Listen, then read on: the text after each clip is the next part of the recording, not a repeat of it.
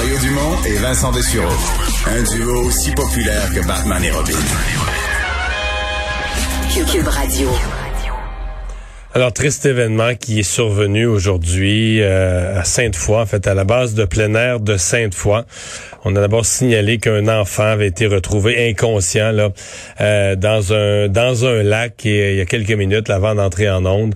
Euh, on nous a on a su que l'enfant avait été déclaré à l'hôpital, avait été déclaré décédé. C'était une sortie scolaire qui avait lieu. Les enfants qui s'étaient rendus à cette base de plein air pour une sortie, 10 ans, le petit bonhomme. Renal Hawkins est directeur général de la Société de sauvetage. Bonjour, Monsieur Hawkins. Bonjour à vous, M. Dumont. C'est un cas particulier, évidemment, dans le cadre d'une sortie scolaire. Là. Il arrive toutes sortes de noyades, mais ça, c'est une catégorie à part. Hein? Oh oui, ça c'est clair. Euh, et là, je veux pas venir minimiser euh, cet incident-là euh, parce que c'est reste toujours une triste nouvelle autant pour les proches que pour l'équipe école. mais les noyades dans des lieux considérés comme étant surveillés avec des préposés à surveillance, c'est moins de 1% de l'ensemble des noyades qu'on a au Québec. OK, donc c'est nettement plus rare. Ah, nettement plus rare, moins de 1 là, sur les données du coroner. Euh, il reste que pour nous, lorsqu'elle arrive dans un lieu de baignade avec surveillance, elle est euh, d'autant plus préoccupante, sinon plus, parce que techniquement, on veut pas que ça, ça arrive, justement. Ouais. mon réflexe de, de, de, de, parents, des fois, c'est quand il y a trop de surveillants qu'il n'y a plus de surveillants. C'est toujours ça que je crains un peu d'une sortie scolaire, d'une affaire comme ça. Là. Vous avez euh, effectivement raison dans la perception qu'on en dégage, mais nous, on a réalisé il y a quelques années, euh, justement, avec le ministère de l'Éducation, avec l'Association des camps du Québec, la Croix-Rouge canadienne, euh, nous, la Société de sauvetage, ce que j'appelle, moi, le guide de, préparation de la sortie scolaire. Ah oui, il y a un guide, il y a un guide ah préparé en collaboration avec vous pour les écoles qui font une sortie où il y a de l'eau. Absolument. Ah, L'ensemble des centres de services scolaires euh, ont déjà en possession ce guide-là. Maintenant, est-ce que avec euh, tout le, roulement de personnel, c'est le genre d'éléments qui malheureusement ont peut-être échappé à l'attention de quelqu'un, mais euh, nous, on, réitère à chaque année d'une certaine façon. D'ailleurs, on a sensibilisé les camps d'été, euh, préparé les sorties aquatiques, là, parce qu'avec, sans la pandémie, tout est, est un peu chamboulé. Là. Mais il reste que euh, pour nous, il y a une préparation à faire en amont et sur place. Et naturellement, ce qu'on veut euh, surtout éviter, c'est ce genre de situation-là lors de sorties scolaires. Et encore une fois, j'aimerais rassurer la population, malgré le contexte qu'on vit présentement, euh, de façon générale, les mesures qu'on a mises en place dans le passé ont toujours démontré leur niveau d'efficacité. Mais il arrive que lorsqu'il y en a une, il y aura euh, une enquête de coroner qui, espérons, pourront nous permettre d'avoir des réponses à nos questions. Est-ce que ça vous étonne? Bon, vous n'êtes pas sur place, vous n'avez pas vu les circonstances, mais quand même, euh, l'enfant était si loin qu'on l'avait carrément perdu de vue. On dit ce sont des gens à bord d'une embarcation qui n'avaient même pas rapport avec la sortie scolaire, qui l'ont récupéré. Euh, c'est quand même étonnant un peu, non? Monsieur Dumont, vous avez tout à fait raison sur une chose. Vous et moi étions pas là. C'est ça. Euh, et, euh, et, il devient difficile pour moi de pouvoir le commenter. Et c'est pour ça que les enquêtes d'investigation ont lieu. Euh, il, va y avoir des, il va avoir des questions qui vont avoir été posées autant au niveau de l'équipe école qu'au niveau de ce témoin-là et même des préposés à surveillance. moi, je, je questionne toujours savoir est-ce qu'il y avait les préposés étaient sur place, est-ce que la zone de baignade était bien identifiée. Techniquement, aujourd'hui, là, je peux vous le dire, j'étais sur une plage publique pour un reportage pour un autre média sur une autre dimension et on me disait, nous, on n'ouvre pas avant le 23 juin parce qu'on a discuté de recrutement de, personnel. Alors, est-ce que c'est ce qui est arrivé euh, dans cet endroit-là? C'est encore là, c'est des pour l'instant, c'est les, les, plusieurs dizaines de questions qu'on a dans notre tête. Et j'ai une pensée pour la famille, pour l'équipe école, mais aussi pour les sauveteurs qui étaient présents sur place. Là.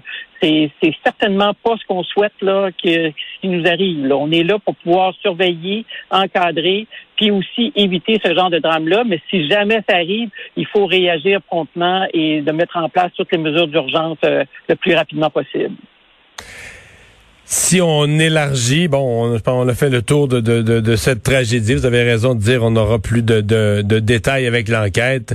Euh, on, en est où à cette date-ci? les vacances sont pas encore commencées, mais il y a quand même eu plusieurs journées de, chaleur. La baignade est commencée. Est-ce qu'on a moins, plus, autant de décès là, pour un, 17 juin? Vous êtes où dans vos, euh, dans vos rapports à cette date-ci? Euh, notre estimation, à partir des relevés des médias, incluant cette euh, noyade-là mortelle euh, du jeune homme en question, ce que j'ai pu comprendre, c'est un garçon. donc, ça serait le 23e décès lié à l'eau, comparativement à pareille date à 22. Je rappelle que dans les 22 auxquels je fais allusion, quand même beaucoup, là. J'avais cinq motoneigistes. Rappelez-vous, nos cinq motoneigistes les Français, européens. Oui, oui, oui. Alors là, si je les enlève parce que c'est un fait unique, là, euh, vous comprenez qu'on est vraiment de, en, au devant des années de l'année dernière. Puis l'année dernière, c'est 95 décès liés à l'eau, 15 de plus que la moyenne, 36 de plus que l'année précédente et 37 par rapport à 2018. Et là, je le dis, moi, depuis plusieurs semaines, tous les éléments sont réunis à nouveau cette année pour qu'on en ait autant, sinon plus. Et l'autre préoccupation que j'ai manifestée depuis quelque temps, euh, c'était pas une prédiction, mais vraiment une préoccupation. Ça fait 17 mois là, que les enfants suivent pas de cours de natation. Ça fait deux printemps que je ne peux pas déployer nager pour survivre dans les écoles. Alors, euh, je prétends, euh, ma préoccupation, c'est est-ce que je vais avoir plus d'enfants victimes de la noyade cet été? J'espère que ce sera la seule, sincèrement et honnêtement, là. Mais en même temps, ça fait partie de mes préoccupations que j'ai depuis quelques semaines déjà. Je comprends. Euh, dans les dans, les, les, événements numéro un, là, si vous aviez les regrouper par catégorie, euh, par exemple l'année passée, vous me dites ouais, 95 de chiffre, euh, si vous allez les regrouper par catégorie, euh, c'est les piscines versus les, les embarcations en faisant les, les sports nautiques. Qu'est-ce qui, qu'est-ce qui est numéro un là? Ouais, c'est ça. Euh, ben, si je reprends les données de, de, de, de l'année dernière, le 95, euh, 80 ont lieu en eau libre, moitié euh, en, en, lac et euh, pas moitié, pardon, autant en lac qu'en rivière et une dizaine de cas sur le fleuve Saint-Laurent. Et la, la, quinzaine là, c'est piscine et petit, petit, petit étang là, mais c'était essentiellement ça. On se partage assez équitablement activités nautique, baignade en rivière versus euh, euh, les, euh, les, les, baignades en piscine. Mais de façon générale, c'est définitivement plus en eau libre qu'on a des incidents. sur les, les 95 que je parle, on parle de 31 qui étaient reliées à un sport nautique, autant sport de pagaie que motorisé, par exemple. Et bon nombre, c'est la baignade, ça c'est clair. Et le fait à noter, c'est que l'année dernière, sur les 95, une fois sur deux, les gens étaient seuls. Donc, seul, personne ne peut vous expliquer. Ah ouais, ça c'est... Personne ne peut appeler le 911. Et c'est pour ça que lors d'une activité encadrée telle que la sortie du camp d'été ou du camp de jour ou de scolaire, l'une des premières règles qu'on demande aux enfants, c'est le système du copain-copain. Donc, toujours être accompagné d'un autre ami. Comme ça, si jamais il arrive quelque chose, mais là encore, euh, qu'est-ce qui a pu se produire? C'est l'enquête d'investigation qui nous répondra à, cette question-là. Mais donc, si je vous écoute, règle générale, lorsqu'on est seul, il faut redoubler de prudence. Euh, on peut s'assommer, on peut se blesser un membre. Même si on dit, moi, je sais bien nager, on peut se casser un membre au moment de la chute. Plusieurs événements peuvent faire que même si on sait bien nager, si on est seul puis on a une malchance, euh, on, perd la vie. Monsieur Dumont, en tout respect, savoir nager, c'est pas tout le monde qui a la même définition. Et c'est pour ça que je dis faire deux, trois coups de brasse quand j'ai les deux pieds dans le fond de ma piscine ou de la plage sur laquelle je me baigne, versus faire un 15 à 25 mètres en plein milieu d'un lac parce que j'ai pas porté ma veste de flottaison, c'est nettement différent. Alors donc, euh, moi, je suis arrivé souvent à la conclusion, finalement, peut-être qu'au Québec, on sait plus se baigner que de savoir nager.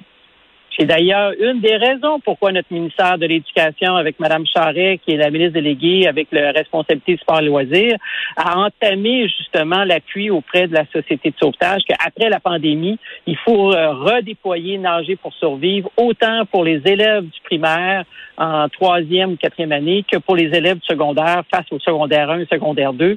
Et j'ose espérer que la pandémie sera derrière nous qu'on sera en mesure de déployer euh, ces programmes-là pas plus tard que la rentrée scolaire euh, de, l'automne prochain. Renald Hawkins, merci beaucoup d'avoir été là. C'est moi qui vous remercie de l'invitation. Au revoir. Au revoir. Je vous fais juste comme remarque, on a parlé plus tôt dans l'émission du vaccin AstraZeneca, euh, que hier, il y a eu un peu de confusion. Le comité québécois sur l'immunisation avait les experts avaient dit, ben, en deuxième dose, ce serait peut-être mieux d'aller chercher un vaccin ARN messager si vous aviez AstraZeneca en premier lieu. Ce matin, le ministre québécois, Christian Dubé, dit non, non, c'est pas ça. Euh, c'est pas, ils ont dit qu'on pouvait le recevoir. Tu peux le recevoir, mais si tu veux un autre AstraZeneca, euh, ça avait créé de la confusion. Si vous pensiez qu'il y avait de la confusion il y a une demi-heure, le comité canadien pas le comité québécois, mais le comité canadien, euh, par la voix du docteur Nou, l'adjoint de la docteur Tam, à Ottawa, est allé une coche plus loin et a dit qu'il ne recommandait vraiment pas d'avoir, même pour les gens qui ont eu AstraZeneca en première dose, il ne recommandait pas de ravoir encore AstraZeneca en deuxième dose, recommandait d'avoir un, euh, un, ARN messager en deuxième dose, à moins que ce soit contre-indiqué, à moins que sur le plan de la santé, euh, le ARN messager soit contre-indiqué pour une personne. Donc, euh, rien pour simplifier toute cette discussion.